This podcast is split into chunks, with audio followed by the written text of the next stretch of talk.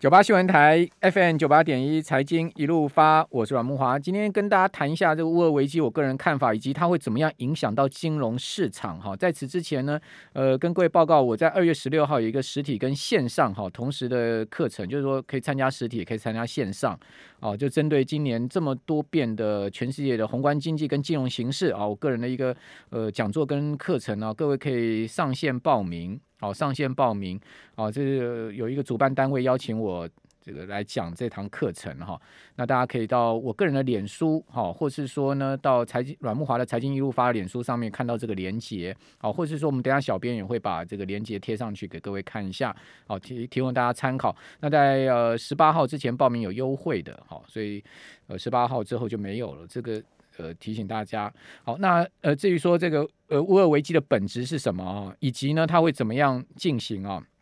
今天呢，呃，报载的某个有名的前立委啦，他说呢，乌俄危机已经结束了。我个人看法不是这样子的，我认为乌俄危机远远没有结束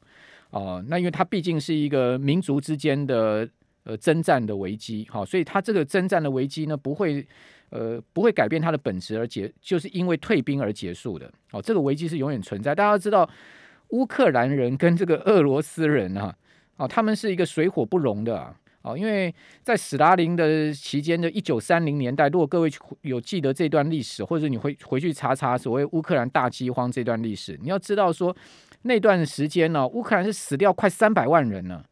哦，那有一部电影曾经是呃。拍这一段的历史啊，我看过这段这部电影，拍得非常写实，是讲一个呃一个记者，一个美国记者哈，他他到这个乌克兰去实地采访啊，透过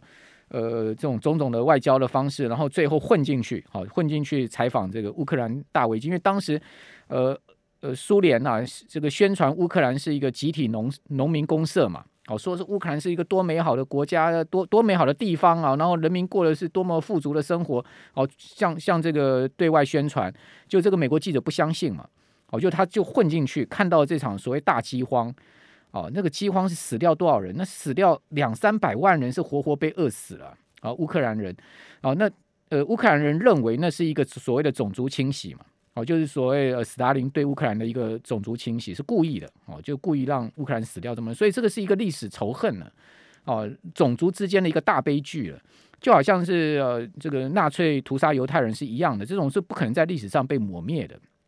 好，或者说这种种族仇恨不可能是呃被被被抹灭的，好，所以为什么乌克兰一定要往西方国家靠？哦，其实是有这样的历这样的一个历史渊源跟背景啊，这是当然就附带提一下。但是呢，我要不要讲说这位前立委他说乌克兰危机结束，我不认同。但是他讲说，在这一场危机下，最大的输家是乌克兰，我是举双手认同。乌克兰绝对是最大输家哦，因为美国、俄罗斯、法国、德国、英国大家都各有所图嘛。哦，但是他们所图的之后的这个所谓损损害，哦，或者是说这个伤害所留下来是谁来承受？当然是乌克兰人来承受嘛，这是肯定的。哦，这是小国的命运，哈，在大国博弈下面的悲剧，好，这是历史是一再重演的。好，那至于说为什么这场危机没有结束，除了它这个危机本质是一个民族之间的一个问题之外，哦，它这个民族问题不会因为退兵而结束，这是这是会一直延续下去，可能百年，不知道多久时间，要在这个时间来平复这种所谓的民族之间的这种情绪了。哦，所以他不可能在这个本质上被抹灭、被结束之外，哦，那要是要普丁退兵，哦，他完全就是不按照美国的剧本走嘛。那至于说美国中情局为什么要公布说二月十六号这个所谓呃俄罗斯要进兵越过边界，好攻向基辅这样子的说法，那当然这也是一个绝对对，也非常有可能是捏造出来的啊。你以为真的他有这个零零七情报员在莫斯科吗？我个人是不觉得了。哦，他真的拿到什么一手的军情资料吗？我个人也不觉得。那他为什么要讲说二月十六号哦，拜登要进兵呢？他当然就是在这个地方希望你拜登不要走嘛，哦，不要进兵，呃，你普京不要进兵。为什么？因为我讲二月十六号你你就真的去攻打，那你不就是外岁寒的吗？所以这种谍对谍的这种所谓的呃外交宣传或情报招数，这是很容易被理解的。哦，那美国为什么？呃，很多媒体都说，哎，美国在那边煽风点火，希望这个乌克兰战争尽量打响，尽快打响。这个其实跟美国现在目前的整个呃宏观经济情势有关。大家都知道说这种呃所谓地缘政治风险造成的原物料价格高涨哦是必然的，而且呢这个原物料价格高涨好死不死呢，它是出现在世界第二大石油出口国以及呢全球三分之一小麦这个呃供应供应地的地方。好，大家知道乌克兰其实是一个大大平原哦，它是一个农产非常丰富的地方的。哦，照理讲，所以它不应该有饥荒的，对不对？好，它因为它这个农产是很丰富、富饶的地方了，怎么会有饥荒呢？所以这个回到刚才所讲，一九三零年代斯大林那时候的所谓人民集体农村公社的这种这种悲剧嘛。好，那回过头来讲说，乌克兰的小麦，好，俄罗斯的小麦，他们的产量是供给全世界三分之一的。那再加上俄呃俄罗斯又是全世界第二大石油出口，每天出口五百二十万桶原油的。